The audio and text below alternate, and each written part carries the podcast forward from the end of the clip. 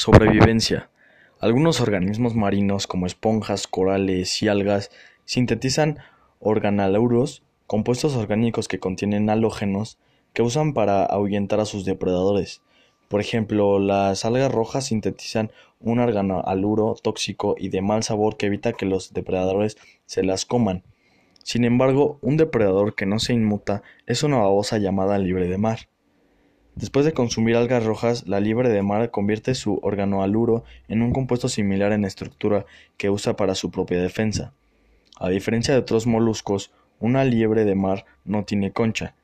Su método de defensa es rodearse de una sustancia viscosa que contiene en el organohaluro y así protege contra otros peces carnívoros.